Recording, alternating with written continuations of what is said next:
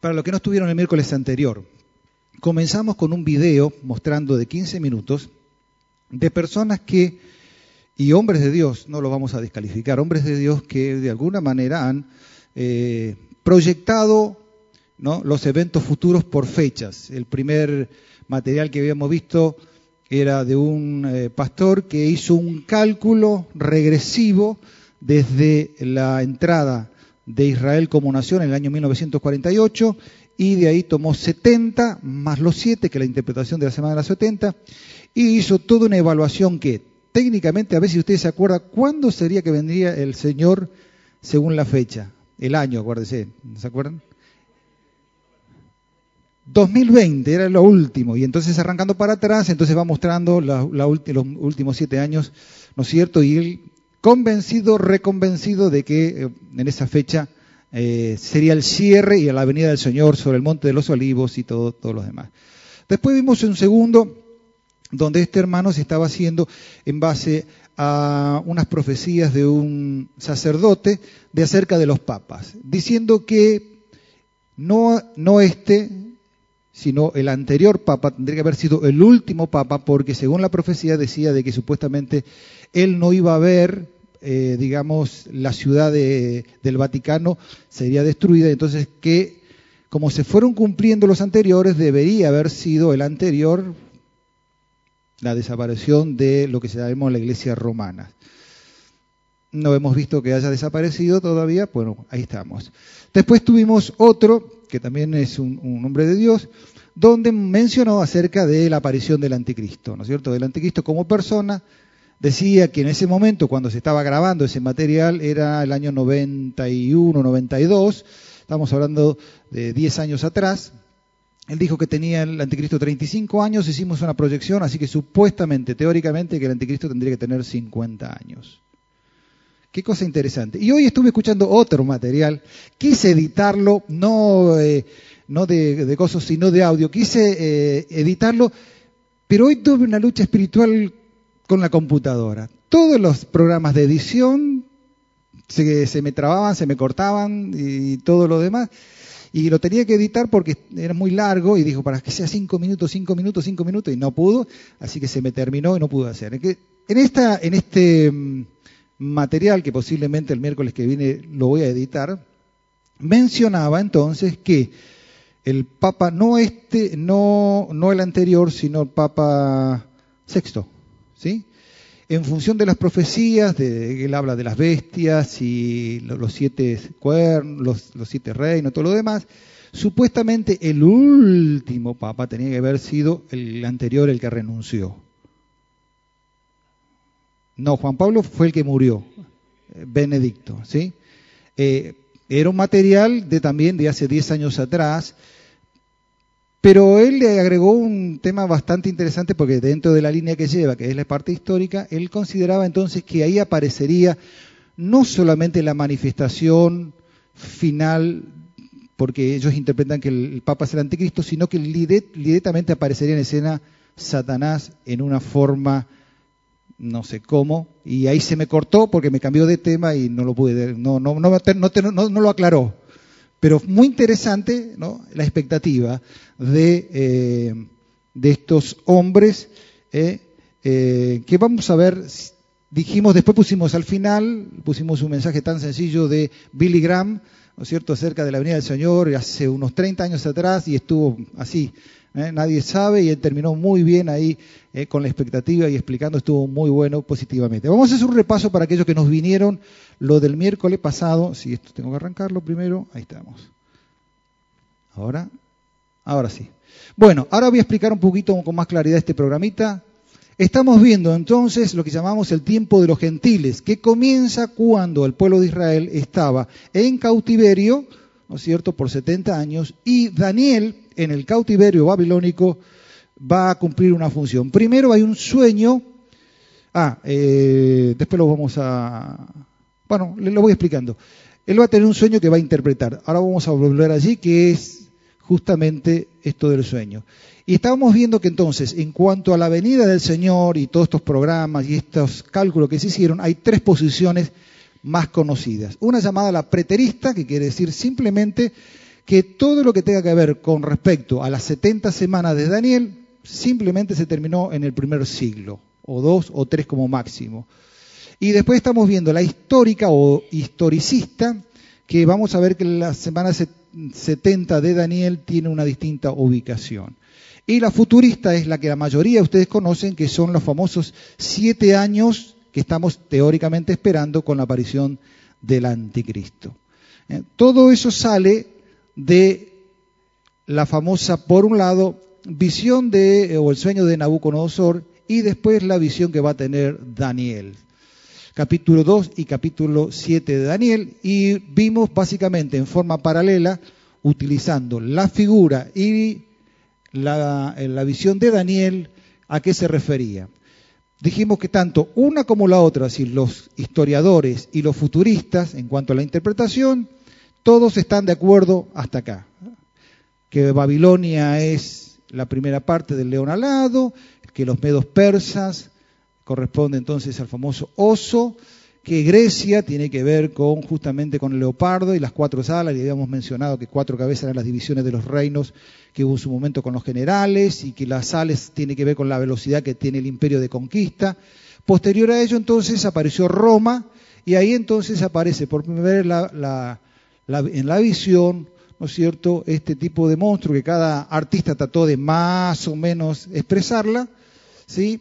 Y los famosos diez cuernos. Y al finalmente, los famosos diez dedos de abajo, ¿no es cierto?, mezclado con hierro y con barro, que aquí comienza entonces la interpretación, ¿sí? Hasta ahora, hasta el Imperio Romano, todo bien, pero a partir de aquí comienzan las interpretaciones distintas. Si seguimos la historia, vamos a ver que el sueño termina entonces con una piedra debajo de la figura y todo ese monumento cae y se deshace y se hace una gran montaña, mostrando entonces que al final de los cuatro imperios, con el último desarrollo del imperio, va a desaparecer los gobiernos humanos y se va a establecer un reino que tiene que ver nada menos con el reino de Jesucristo. ¿Estamos bien hasta ahí? ¿Entendidos? Ok, continuamos entonces. Todo esto surge de la interpretación de la famosa 70 semana de Daniel. No leímos mucho el pasaje la semana pasada, pero me gustaría leer el pasaje para que ustedes vean dónde se produce la interpretación. ¿Mm? Como dijimos, si bien nosotros tenemos una tendencia en cuanto a una posición, la idea es ver la otra posición, porque de las dos posiciones vamos a sacar, como siempre, algo positivo, ¿no? No todo es negativo. Muy bien, a ver si yo puedo encontrar y leerlos directamente desde aquí. Daniel capítulo 9, versículo 24. Si usted tiene Biblia, lo puede hacer, porque así yo le muestro dónde comienza el conflicto de interpretación de estas dos líneas. ¿sí? Dice el 24, 70 semanas están determinadas sobre tu pueblo y sobre tu santa ciudad para terminar la prevaricación, para terminar, para poner fin al pecado y espiar la iniquidad, para traer la justicia perdurable y sellar la visión y la profecía y ungir al santo de los santos. Resalto simplemente que esta profecía es sobre tu pueblo, quiere decir que la profecía está dirigida a Israel. ¿Sí? ¿Por qué? Porque Israel estaba justamente bajo cautiverio y lo que viene, tiene que ver es que ellos tienen que ser restablecidos posteriormente. Entonces lo que va a suceder es que hay gobiernos humanos que están bajo el poderío de todo el mundo y ellos están bajo esos gobiernos. La idea que eso, cuando pegue la piedra, cambia la posición, donde ellos van a ser restablecidos, ¿no es cierto?, conforme a las profecías del Antiguo Testamento. Sabe pues y entiende que desde la salida de la orden para restaurar y edificar Jerusalén hasta el Mesías príncipes habrá siete semanas y setenta y dos semanas y se volverá a edificar la plaza y el muro en tiempos angustiosos. Después de las sesenta y dos semanas se quitará la, vía, la vida al Mesías, mas no por sí. Aquí comienza el problema porque dentro de la interpretación, siete semanas más 62 se transforma en nueve semanas. Eh, perdón, 69 semanas. Queda una semana, ¿no es cierto?, pendiente porque hace esta división en esta versión, ahí lo vamos a marcar, que hay un príncipe, la vida del Mesías por un lado, y eso entonces que determinan que el cálculo llega hasta la venida, la venida del Señor. Para los em, eh, historiadores hablan del bautismo de Jesús. Y después le suman tres años y medio a la cruz y después le dan tres años y medio más hasta la muerte de Esteban. Entonces ellos van a poner, justamente van a pegar lo que sigue directamente de forma continua a la venida del Señor. Sin embargo, los futuristas, digamos así, los que nosotros esperamos más adelante, se parte este, este texto porque dice, el pueblo de un príncipe que ha de venir destruirá la ciudad y el santuario y su fin será con inundación. Hasta el fin de la guerra durarán las devastaciones. Y por otra semana de pacto con muchos y a la mitad de la semana hará cesar el sacrificio y la ofrenda. Después, con muchedumbre de las abominaciones, vendrá el desolador hasta que venga la consumación y lo que está determinado se derrame sobre el desolador. Entonces, para los futuristas, esto va a, ser muy próximo, ¿no es cierto?, cuando aparezca lo que llamamos el anticristo, ¿sí? Entonces, el anticristo comenzará la semana haciendo un pacto con Israel, a la mitad de la semana, tres años y medio, rompería el pacto con Israel y a continuación entonces habría una gran persecución sobre el pueblo de Israel. ¿Me van siguiendo hasta ahí? Ok, muy bien. En cambio, el, de, la historia, los historicistas, ¿qué dicen? Que en este caso entonces la séptima semana continuó y terminó con la caída de Jerusalén en el año 70, ¿no es cierto? Y a partir de allí la interpretación de los diez dedos se fue buscando a través de la historia y termina con la disolución del Imperio Romano en tres, perdón, diez grandes eh, eh, hordas o comunidades bárbaras que hemos visto el miércoles pasado, y ahí entonces se muestra que a, partir de allí continuó en el año 476 con el nacimiento posteriormente del papado.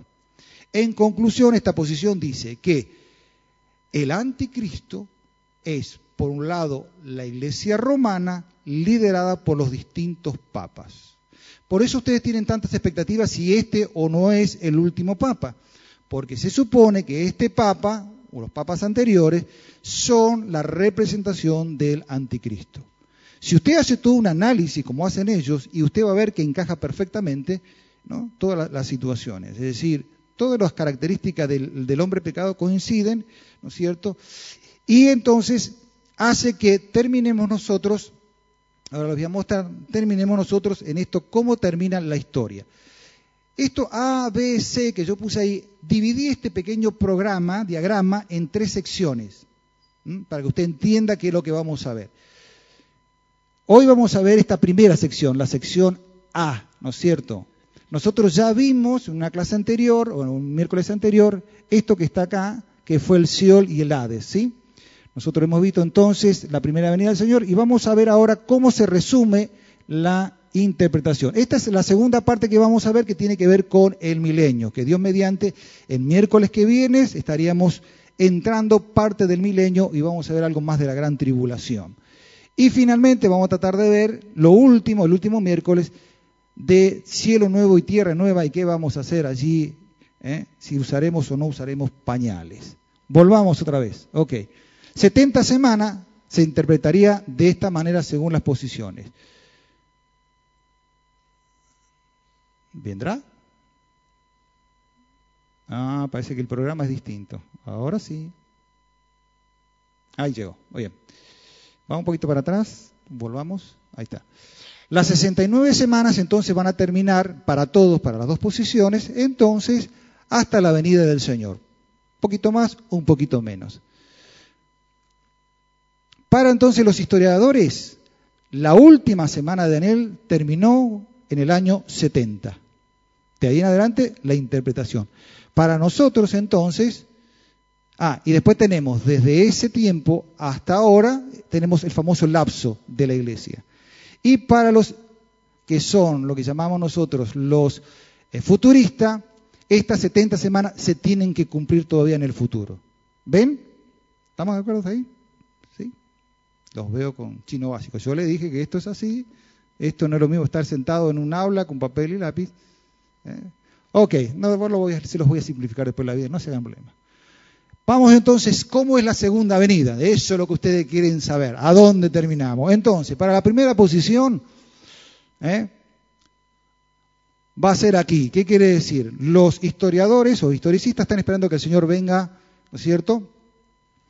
Cuando eh, el último papa eh, desaparezca nación. Entonces hay todo un estudio de ver cuándo aparece el último papa y cuándo va a de alguna manera desaparecer. Eh, la, digamos la iglesia romana, que es, que vamos a ver el miércoles pasado, que viene Apocalipsis, que es la famosa gran ramera, ¿no es cierto? Y entonces hay una expectativa a ver qué está pasando ahora con el Papa. Hago entre paréntesis, está muy buena esto de esta, esta posición, porque usted no se imagina, y espero que no haya persona acá de origen esté practicando la religión romana, no, usted no se imagina históricamente lo que es. Hay cosas que en la medida que uno va a ver se asusta. Decime Darío. ¿Por? Bueno, para que, ya que lo, sé que me he desviado un poquito del tema, pero estamos en el tema. Muy interesante eso, porque el planteo que hacen eso es que, y usted tiene que ver que la eh, iglesia romana, desde justamente eh, Juan Pablo VI, ha comenzado toda una estrategia de unificación de las iglesias, el ecuménicos, ¿sí? Eh, está haciendo, eh, históricamente está en los diarios, estuvo haciendo reuniones y pactos con, no solamente con iglesias eh, cristianas o pseudo cristianas, ellos se han metido con los budistas, con los espiritistas, y han hecho reuniones, dentro del que el Papa ha hecho reuniones para unificar el concepto religioso, para que esto sea simplemente un movimiento único de religiones. Y eso te va a llevar que si vos no te introducís dentro del sistema, vos estás fuera del sistema religioso. Y yo, con todo respeto, yo sé que todos están muy contentos con el tema de nuestro Papa argentino y los alabamos todos, pero eso es una estrategia porque están viendo con el tema de renovar y recuperar a sus feligreses que están en las iglesias protestantes y mayormente son de América del Sur. Entonces es una estrategia para volver. Están poniendo teólogos para simplemente determinar que nosotros los evangélicos tenemos errores y para eso hacerlos volver otra vez a su religión. Y entre líneas, ellos están diciendo, y usted puede ver un programa que existe por DirecTV, un programa católico, usted va a ver cómo ellos están usando la Biblia. Y yo vi un joven que nada que ver, que el tipo manejaba la Biblia, hablaba de la Biblia, hablaba de los textos, te predicaba, pero en el medio te decía, pero todos hablaba, por ejemplo, de los medios de comunicaciones. Él hablaba del tema de Internet y todo para utilizar para la evangelización. Y él dijo así, pero todo eso no, no reemplaza el venir a la iglesia y practicar los sacramentos. Porque sin los sacramentos, en el fondo, no sos salvo. Entonces, hay una gran verdad que de fondo está viniendo y que nosotros todos aplaudimos, que el asunto está de que las religiones se están uniendo porque la idea es finalmente terminar en una unificación final. Entonces, está bueno verlo desde esa perspectiva y les digo la verdad, uno se asombra eh, esta estrategia que nosotros estamos viendo. Entonces, es muy lindo hablar de, eh, este, pero realmente si usted investiga la iglesia romana con respecto a lo protestante, hay un río en el medio muy profundo que separan los conceptos doctrinales. Muy profundo. Usted dice, no, pero nosotros creemos en Cristo, pero hay muy profundo, porque en el momento donde el Papa es nada menos que el gobernador y es el vicario de Cristo, ya con eso te está demostrando un montón de detalles que hay en el fondo. Y ellos no retroceden en su doctrina, no se equivoquen. Esto suena muy lindo, muy hermoso, pero ellos no retroceden en su doctrina. Simplemente ellos tratan de hacer un convenio interno para que ellos puedan tener la hegemonía religiosa. Para ver. Por eso es muy interesante también esta, esta posición. Bueno, sigamos. Esto fue un desliz. La venida del Señor. Entonces, para aquellos que tienen que ver con los futuristas, nosotros vamos a esperar al Señor cuando aparezca entonces el supuestamente el anticristo. Para los futuristas, ¿quién es el anticristo? Se asocia el anticristo no tanto con nosotros, sino con el pueblo de Israel. ¿Por qué se habla mucho de un hombre? Porque la expectativa de los judíos es la venida del Mesías. Como el Mesías no vino, en este caso que fue Jesús para ellos, ¿no es cierto? Ellos tienen la expectativa que va a venir un Mesías, un Mesías gobernador y libertador. De allí entonces se, supone, y por varios textos de la, de la Biblia y lo que hacen, forman todo esto, es que este hombre de pecado no hay duda que tiene que salir del pueblo judío, para que el pueblo judío lo pueda entonces aceptar. Eso sería entonces que aparecería, como en este caso que nosotros escuchamos, que apareció este hombre, supuestamente, ¿no es cierto?, que tendría 50 años, él debería aparecer, Europa lo va a apoyar, va a ser como una especie de candidato mundial hablará muy bien, será muy elocuente, etcétera, etcétera, y automáticamente lo que va a tratar de hacer es ir al conflicto más grande que existe en el mundo, que es el conflicto de Medio Oriente. Y en el conflicto del Medio Oriente él va a tratar traer a hacer la paz. Entonces, por eso hay un texto que dice, cuando digan paz y seguridad, entonces vendrá el fin. Quiere decir que hay una estrategia desde esta perspectiva de que este hombre va a ir, va a negociar con Israel, Israel lo va a aceptar como un líder, ¿no es cierto?, que le forma parte de su religión. Y ahí entonces está la interpretación de Segunda Tesalonicenses capítulo 2, que tendríamos que usar otra hora más para explicarle, y lo podíamos leer brevemente, que es también parte de esa interpretación. Me estoy saliendo del texto, pero ¿me siguen? No sé si me siguen. Ustedes querían esto. Solo déjeme mostrarle esto. Es lindo, apasionado, pero lleva su tiempo. Eh, segunda Tesalonicense 2.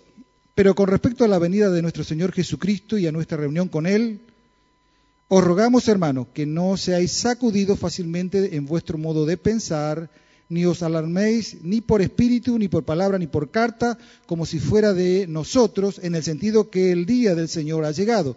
Que nadie en ningún, nadie os engañe en ninguna manera, porque no vendrá, sino primero que venga la apostasía y sea revelado el hombre de pecado, el hijo de perdición, el cual se exalta y se, se opone y se exalta sobre todo lo que se llama Dios y es objeto de culto, de manera que se sienta en el trono de Dios, presentándose como si fuera Dios.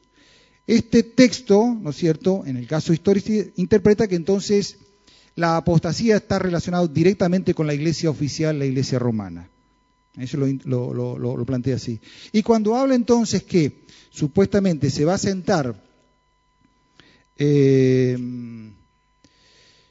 cuando se va eh, a sentar sobre el templo, el templo no está hablando de un templo físico, sino de que el templo es la iglesia. Entonces asocian a la iglesia oficial, que en este caso en la representación de, en este caso del papado, su, es el anticristo, el hombre de perdición, en el cual se sienta en, el templo, se hace Dios o pasar por Dios, y si usted mira la característica es muy coincidente. En el futurista dice, no, eso no es así. Cuando está hablando, sí hay un concepto de apostasía, aceptan que la iglesia pasa, va a pasar en, en líneas generales la apostasía, y entonces aquí menciona primero entonces que va a aparecer este hombre de pecado, hijo de perdición. Y entonces toda esta idea de que se exalta como Dios y es eh, objeto de culto, lo llevan directamente hacia Jerusalén. ¿Por qué? Porque el pueblo de Israel entonces acepta a este hombre como el anticristo, como un, gobernador, va a comenzar al principio de, de, la semana, se va a reconstruir el templo de Jerusalén. Hay evidencias, e incluso en Internet, de esa probabilidad. Y al construir el templo de Jerusalén comenzarían los sacrificios originalmente esperando la venida del Mesías. Aparece este hombre en escena, hace un pacto con ellos hasta la mitad de la semana, cuando él va a hacer algo que no corresponda, según dicen los estudiosos, y va a romper el pacto con Israel. ¿Me van siguiendo hasta ahí? ¿Sí? Por eso este se menciona del famoso templo que supuestamente él se va a auto endiosar y va a llegar a un momento donde va a eh, ser Dios y va a demandar entonces a partir de allí adoración. Y de allí entonces va a aparecer el famoso 666, que es la famosa marca de la bestia, donde comienza un control, supuestamente sobre todas las personas, donde se les va a pedir a las personas que están dentro del sistema que él le entreguen adoración a él. Y el que no está de acuerdo con el sistema y la adoración con él, automáticamente entonces va a ser marcado con la, marca y menciona que esa persecución va a ser tan drástica que incluso muchos van a morir decapitados, según se menciona en el libro de Apocalipsis. Parece una película, ¿no? Ok, muy bien. Déjenme volver entonces a dónde voy, porque si no estoy, estoy perdido. ¿Me entendieron hasta ahora? ¿Ven cómo yo estoy llevando dos líneas de pensamiento? Y usted dice, pastor, ¿para qué me sirve todo eso? Yo mañana me levanto temprano. Bueno, ahí ustedes tienen un poco esta idea futurista, lo vamos a ir viendo más adelante.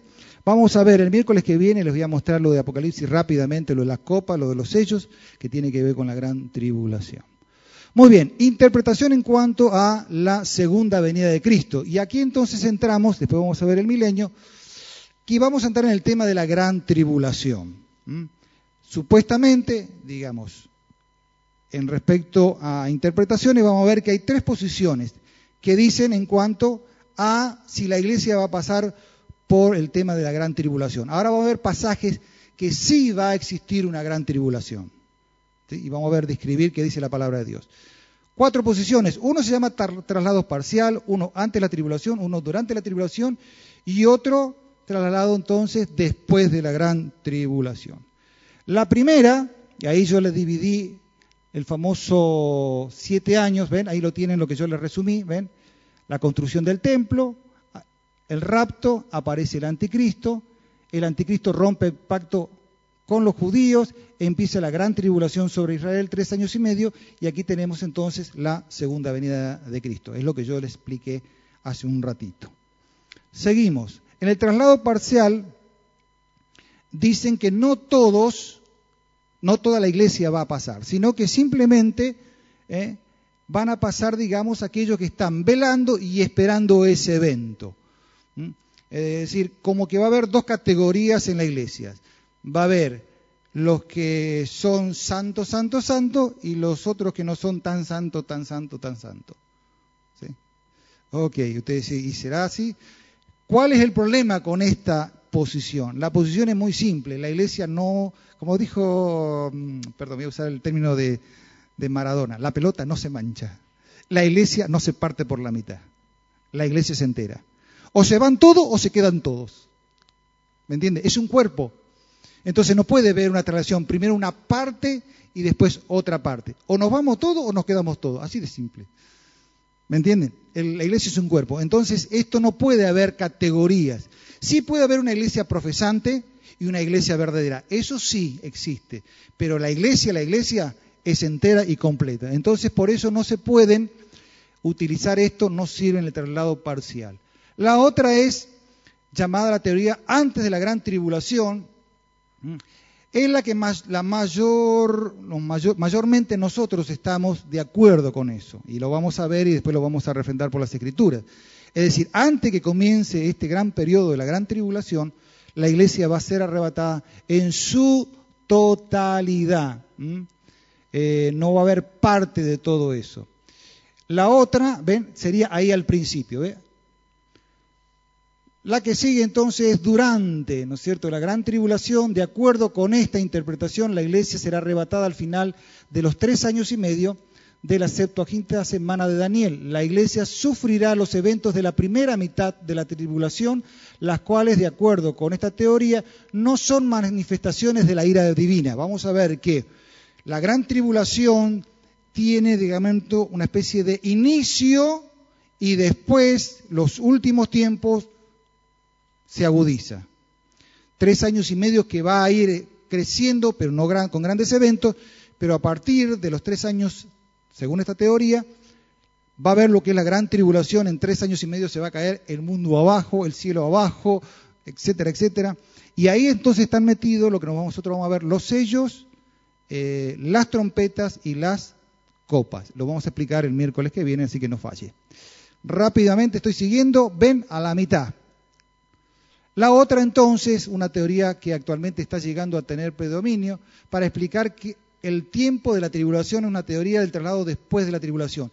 Esta teoría sostiene que la iglesia continuará en la tierra hasta la segunda venida de este presente siglo, tiempo en el cual la iglesia se trasladará en las nubes para encontrarse con el Señor. Ha de venir en el aire en su descenso del cielo a la tierra y regresar inmediatamente con él. ¿Cuál es el problema de, digamos, o cuál es lo negativo de esta posición? Es que la iglesia no está preparada para una gran tribulación. Los pasajes que nosotros tenemos en la Escritura no habla de que nosotros tenemos que prepararnos para una gran tribulación. Los pasajes que nos mandan a nosotros es simplemente de esperar la venida del Señor. Y vamos a ver varias figuras en la Biblia de que Dios siempre ha rescatado a los justos antes de una situación de crisis. Y en este caso vamos a ver que la tribulación cumple una función que la iglesia no tiene nada que ver. ¿Me van siguiendo? ¿Sí? Estas son las famosas tres posiciones que ustedes van a escuchar cuando hablamos acerca de la venida del Señor. Y ahora sí, entonces lo vemos ahí al final, que es la tercera posición. Vamos a ver entonces la gran tribulación, básicamente, y el miércoles que viene vamos a tratar de ampliarlo en otras perspectivas. ¿Quién habló de la gran tribulación? Pues mismo Señor Jesús, en Mateo 24, 21 dice, porque habrá entonces una gran tribulación la cual no ha habido desde el principio del mundo hasta ahora, ni la habrá. ¿Qué quiere decir? Que si usted busca sucesos de la historia que haya sido terrible en el mundo, no ha existido toda ahora. Entonces va a venir un momento, ¿no es cierto? Y se lo voy a mostrar en forma distinta. Busquen conmigo Isaías 61. Isaías 61. Esto va a ser más fácil que se lo muestre. Isaías 61 es el pasaje que Jesús toma en Lucas 24, cuando él comienza su ministerio. Y menciona a Jesús justamente que él fue ungido para sanar a los enfermos. Y ahora lo vamos a leer, a los necesitados, libertar a los cautivos. Él toma este pasaje con una sola salvedad. Él no menciona algo que usted quizás no lo ha notado cuando usted lee, Lucas. Dice ese pasaje así, que son los primeros versos, que son los dos. El Espíritu de Dios está sobre mí, porque me ha ungido el Señor para traer buenas nuevas a los afligidos y me ha enviado a vendar a los quebrantados de corazón, para proclamar libertad a los cautivos y liberación a los prisioneros, para proclamar el año favorable del Señor. Y ahí Jesús hace, para, no sigue, pero sigue el texto, y el día de venganza de nuestro Dios. Es decir, que en el programa Jesús se paró previamente y comparativamente usted va a ver que hay un año es 360 días. El día del Señor es un día, es decir, proporcionalmente es un tiempo muy cortito. Dice así el versículo 24, si aquellos días no fuesen acortados, nadie sería salvo, mas por causa de los escogidos, aquellos días serán acortados. Lucas Jesús hablando lo mismo en otra, otra forma, diciendo, entonces habrá señales en la luna, en el sol, en la luna y en las estrellas, en la tierra angustia de gentes, confundidas a causa del bramido del mar y de las olas, desfalleciendo los hombres por el temor y la expectación de las cosas que sobrevendrán en la tierra, porque las potencias de los cielos serán conmovidas. Entonces el Hijo del Hombre vendrá en una nube con poder y gloria supuesta, dice ahí abajo. Por eso cuando se habla del futurista está diciendo que eso es justamente que Él va a venir previamente, ¿no es cierto?, o finalmente a Israel cuando ellos estén en un tiempo absolutamente de angustia. ¿Sí? Entonces, ¿va a ser una realidad ese tiempo? Va a ser una realidad. Y entonces veamos los propósitos de esta gran tribulación. En la tierra se llama gran tribulación como hemos visto, no hubo una igual y nunca habrá. Propósito de la gran tribulación es ira, angustia, destrucción, indignación. Primero, para preparar al pueblo de la nación de Israel para recibir al Mesías. Ahora vamos a ver los pasajes que lo menciona. Y para derramar juicio sobre los hombres y las naciones incrédulas. Ustedes tienen que ver entonces después cuando veamos los sellos, las trompetas y las copas, que son justamente la ira de Dios derramada sobre la tierra. La tribulación es para Israel, no es para la iglesia. Israel será salvo en la tribulación y ahí se incorporan los famosos 144 mil, ¿se acuerdan de los sellados? Que los testigos de Jehová lo meten no sé por dónde, que son 12 de cada tribu. Bueno, literalmente son 12 de cada tribu. Y van a cumplir una función en Israel misionera en ese tiempo y en ese lapso. Muy bien, nombres. Rápidamente les voy a leer algunos textos, son muchos. Se le llama el día de la ira. El Salmo 2.5 dice, luego les hablará en su furor y los turbará con su ira. En Apocalipsis 14.19 dice, y el ángel metió su hoz en la tierra, vendimió la viña de la tierra y echó las uvas en el gran lagar de la ira de Dios. Ven que ustedes ahí, variamente en Apocalipsis también se menciona otra vez la ira de Dios. También llamado día de venganza. Isaías 34.8 dice, porque el día de venganza de Jehová, año de retribución en el pleito de Sión, llamado también tiempo de angustia. Es un tiempo de angustia para Jacob, pero de él será librado. Entonces, la profecía de la gran tribulación comienza entonces rodear a los eventos que tienen que ver con Israel. Por eso cuando la iglesia sale de escena en la venida del Señor, automáticamente entonces Dios empieza a tratar con Israel, porque se acuerdan los pactos que hemos visto, se los tiene que cumplir. ¿Cuándo se los va a cumplir? Cuando justamente todos los reinos caigan y Él va a implantar su reino milenial. Entonces, tiene que ver que para que suceda eso, Israel lo tiene que reconocer a él como el Mesías, va a clamarle para que lo salve, y, pero ellos tienen que estar en una crisis que jamás Israel ha tenido. Israel ha tenido crisis por todo el mundo, ustedes conocen el caso de Alemania y todo lo demás, pero lo que se viene al pueblo de Israel va a ser muy fuerte porque las naciones se van a poner en contra de ellos. Tiempo de la herida de Israel, la curará, la tras, restaurará para siempre. ¿Mm? Ahí tienen dos profecías, vamos a hablar de Oseas. Dice, venid y volvamos a Jehová, pues Él nos destrozó, mas nos curará, nos hirió, mas nos vendará. Nuevamente el profeta menciona de su restauración. Llamado también día de tiniebla o tristeza. En el Joel 2.2 dice, tocad la trompeta en Sión, dar la alarma en mi santo monte, Tiemblen todos cuando los que moran en la tierra, porque viene el día de Jehová, porque está cercano, día de tinieblas y de oscuridad, día de noche y de sombra. Ve que son expresiones fuertísimas de mostrar de un momento que va a pasar la humanidad. También será como un día ardiente, ¿no? como un horno. Malaquías 4.1, ciertamente viene el día ardiente como un horno, y todos los soberbios y todos los que hacen maldad serán estopa. Aquel día que vendrá los abrazará, dice Jehová de los ejércitos, y no dejará ni raíz ni rama. Va a estar muy enojado Dios. Ok, Apocalipsis menciona que es la hora de la tentación. Por cuanto has guardado la palabra de mi paciencia, yo también te guardaré de la hora de la prueba que ha de venir sobre el mundo entero para probar a los que habitan sobre la tierra. Apocalipsis 3 tiene que ver, se acuerdan, con la iglesia. La iglesia no va a estar y en esta iglesia el Señor le promete que va a ser librado de, tiempo. Tiempo de destrucción. Joel 1.15. Clamata a Jehová, ay del día, porque cercano está el día de Jehová. Vendrá como destrucción de parte del Todopoderoso. Por supuesto que ahí también aparece el anticristo, porque parte de su función dentro de toda esta hecatombe es la persecución hacia el pueblo de Israel en una forma masiva. Tiempo de juicio también. Apocalipsis 14, 7 decía gran voz, temed a Jehová y dale gloria, porque la hora de su juicio ha llegado, adorad a aquel que hizo el cielo y la tierra, el mar y las fuentes de las aguas. Seguimos, también se llama tiempo de indignación. Ven que son todos textos del Antiguo Testamento y están totalmente asociados con el pueblo de Israel. Acercaos naciones, juntaos para oír y vosotros pueblos, escuchad, oíd la tierra y cuanto en ella, el mundo y todo lo que él produce, porque Jehová está airado contra todas las naciones, indignado contra todo el ejército de ellas, los destruirá y los entregará al matadero. Jamás vieron a Dios así. Bueno, ahora están viendo enojados. ¿sí?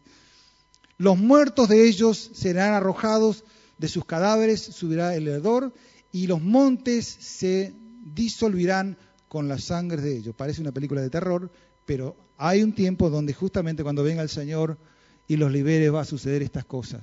¿eh? Castigo también, Isaías 24, 1, perdón, 24, 21. También llamado entonces la gran tribulación es tiempo de prueba, conocido proféticamente como noche, y en este caso nosotros lo vemos en 1 Tesalonicenses 5, 4. Pero vosotros, hermanos, no estáis en tiniebla para que aquel día, ¿ve? Lo sorprenda como ladrón. ¿Qué más? El justo es sacado del mal, dice Isaías 57.1. Parece el, parece el justo, pero no hay quien piense, parece, ¿no? Sí, está bien. Perece, perdón. Veo chueco ya. Perece el justo, pero no hay quien piense en ello. Los piadosos mueren, pero no hay quien comprenda. Por la maldad, que por la maldad es quitado el justo.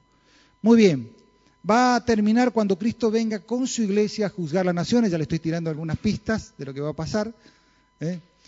Cuando termine estos siete años y cuando venga el Señor, lo que primero va a hacer el Señor una vez que venza a todos los enemigos de Israel, que lo vamos a ver, y se establezca en Jerusalén, lo primero que va a hacer se llama un juicio de las naciones. Así que Mateo capítulo 24 y 25, ese es el juicio de las naciones, y está hablado, eso se llama el sermón eh, de la montaña, o el sermón, sí, del monte, y la despedida es eh, en el aposento alto, es para la iglesia. Ahí ese famoso texto, ¿ah? no me diste de comer, no me viste de... Bueno, si bien nosotros lo aplicamos a, algo espiritual, la realidad es cómo los pueblos se han relacionado con Israel, todos los pasajes. El lugar será el famoso Valle de Josafat. Vamos a tratar de ver entonces el próximo miércoles el famoso Armagedón. ¿Sí? Ahí vamos a ver entonces, dice, ciertamente en aquellos días, en aquel tiempo en que haré volver la cautividad de Judá y de Jerusalén, reuniré a todas las naciones y las haré descender al valle de Josafat. Allí traeré juicio con ellas a causa de mi pueblo, de Israel, mi heredad, el cual ellos esparcieron entre las naciones y repartieron mi tierra. Más claro, échele agua. ¿Mm? Muy bien, después viene la restauración de Israel.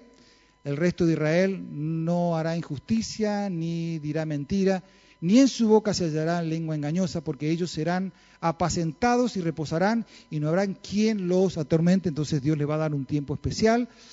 Por supuesto, ese juicio de las naciones son personas vivas, es decir, no es un juicio de muertos, sino tiene que ver con las naciones que se rodearon con Israel.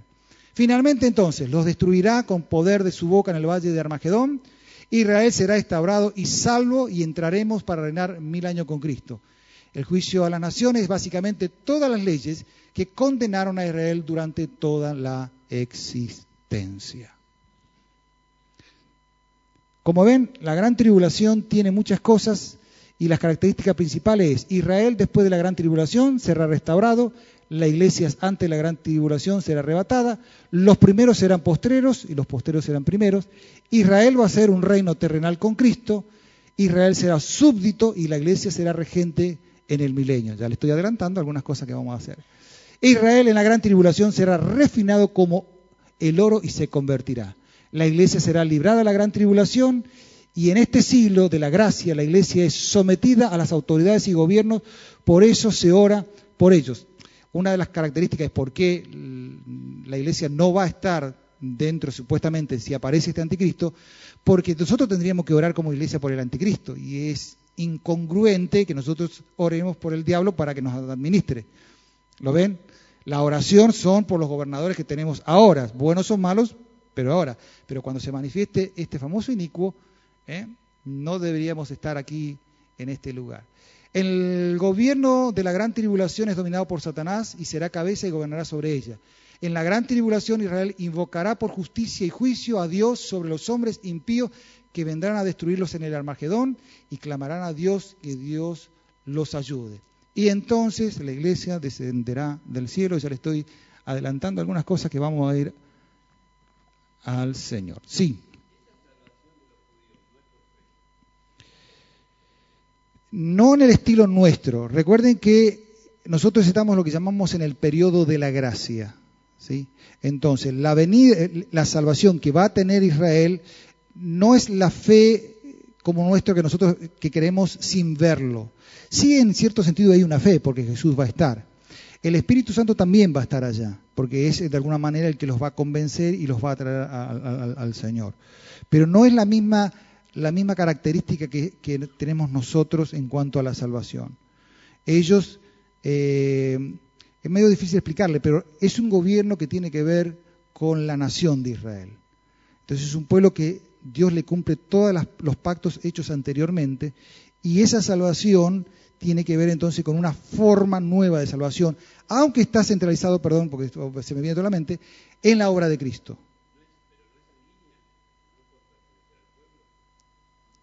No, porque entramos, eh, después explicar un poco el tema de en, el milenio. Muchas personas, independientemente de Israel, también se va a convertir, que van a creer en Jesús en forma clara y visible. Por eso son dos cosas distintas. Sí. El pueblo sí, mantiene la, herencia judía, es nación. Pero en cuanto a lo, digamos, lo que ellos van a ser salvos, y poder llamarlas así, no hay duda de que la salvación es muy distinta a, a nosotros. ¿Me entienden? Es decir, ellos van a ser salvos creyendo, pero a Jesús viéndolo como rey y Mesías, como ellos siempre lo han esperado, gobernante sentado en su trono y viéndolo. Por eso nosotros corremos con una ventaja, la iglesia tiene una ventaja que se llama la gracia, porque nosotros sin ver creemos y eso hace a nosotros una gran ventaja. Ellos, en cierto sentido, van a ver y van a creer. ¿Mm? Pero a su vez, que sea el miércoles lo vemos un poquito, la gente que va a quedar luego de la gran tribulación, el remanente que va a quedar, va a ser gente gobernada, ¿no es cierto?, desde Jerusalén, y ellos también van a ser predicados. No necesariamente la gente va a creer en Jesús, eso es, algo muy interesante. Por eso ve que el Evangelio continúa posteriormente. ¿Eh? Durante los mil años, no toda la gente eh, se va a convertir y va a creer en Jesús, porque al final, cuando Satanás sea liberado, él va a ir a los confines de la tierra y va a buscar gente para rebelarse contra el reino de Cristo. Es decir, que la historia no termina. ¿Sí? Eso lo vamos a ir viendo con el tema del milenio. ¿Más o menos contesta tu pregunta? Listo. Eh, quiero terminar, son 8 y 20. ¿Me dan 10 minutos? ¿Puedo? ¿Y después vamos a la cena? ¿Me, aguantan? Okay. Porque quiero terminar con algo positivo. Si no, nos vamos todos.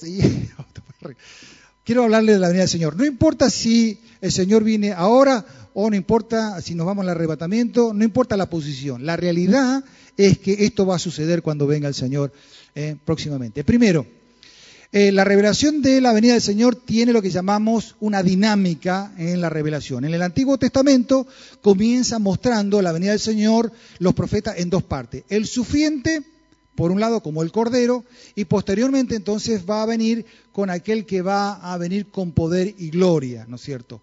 Entonces, en la primera parte aparece el sufriente. En los Evangelios se cumple todo lo que se profetizó en cuanto a su primera venida y se abre entonces el retorno de su segunda venida. ¿Se acuerdan que él vino a los suyos?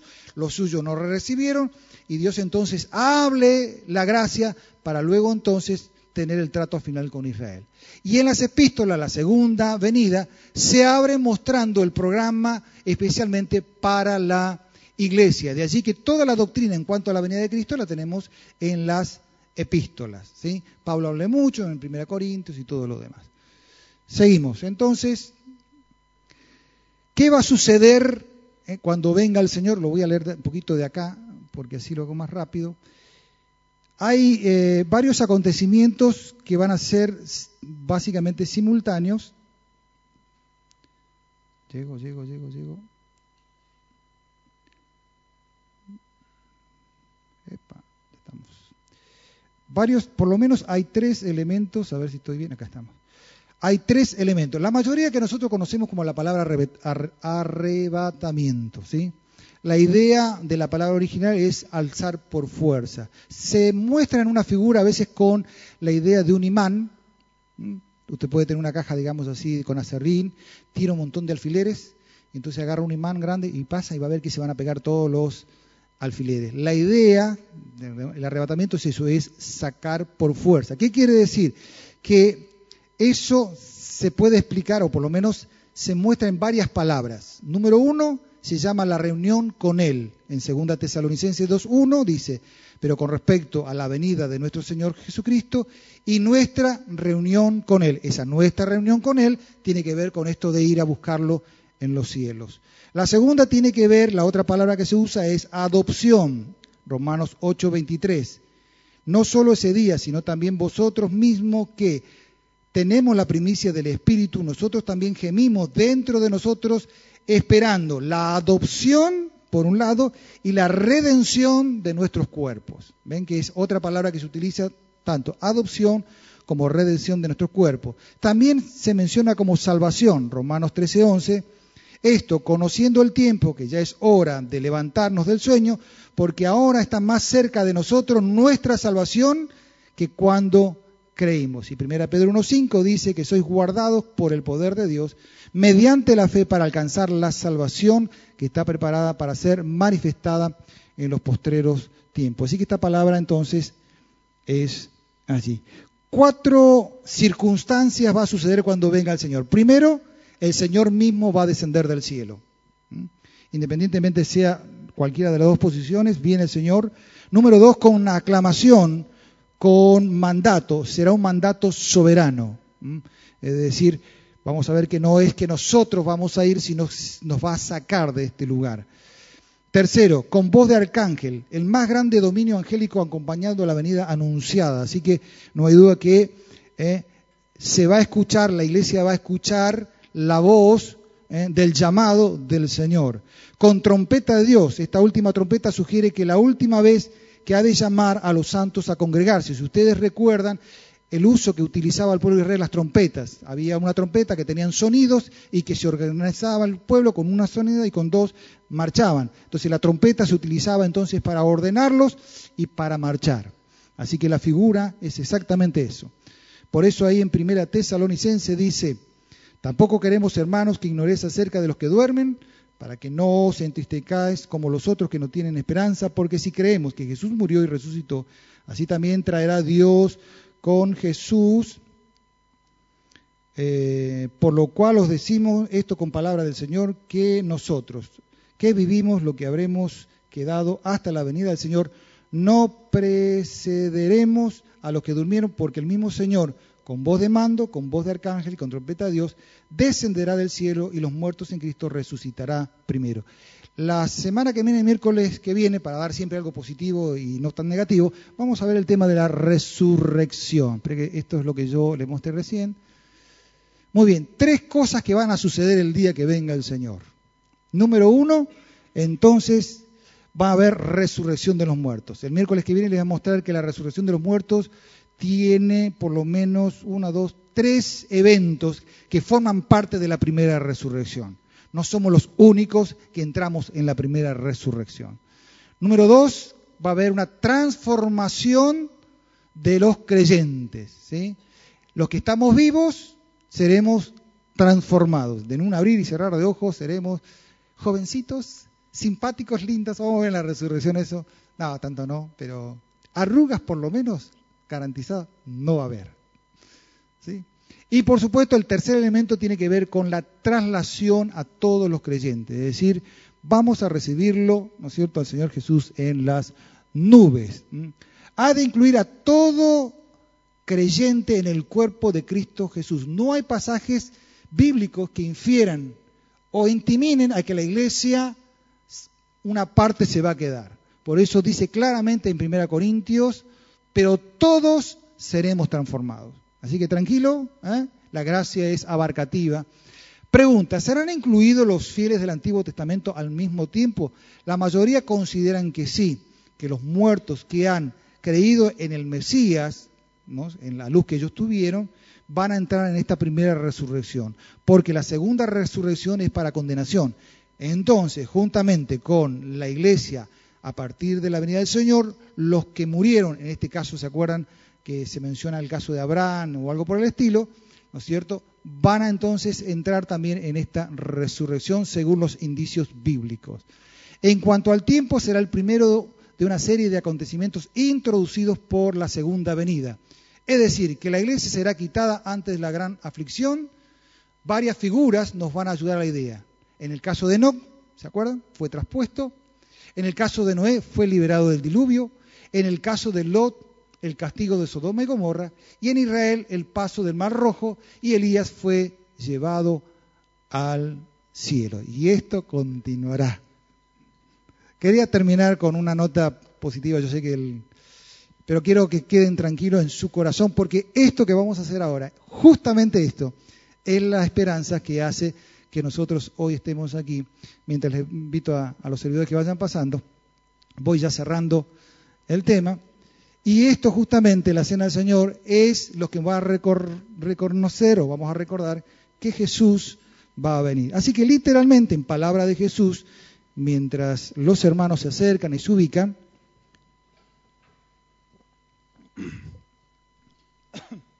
voy a leer lo que dijo Jesús. Y tiene mucha concordancia lo que hemos visto hasta ahora. Dice allí entonces, en Lucas, capítulo 22, 14, cuando llegó la hora se sentó a la mesa y con ellos los apóstoles.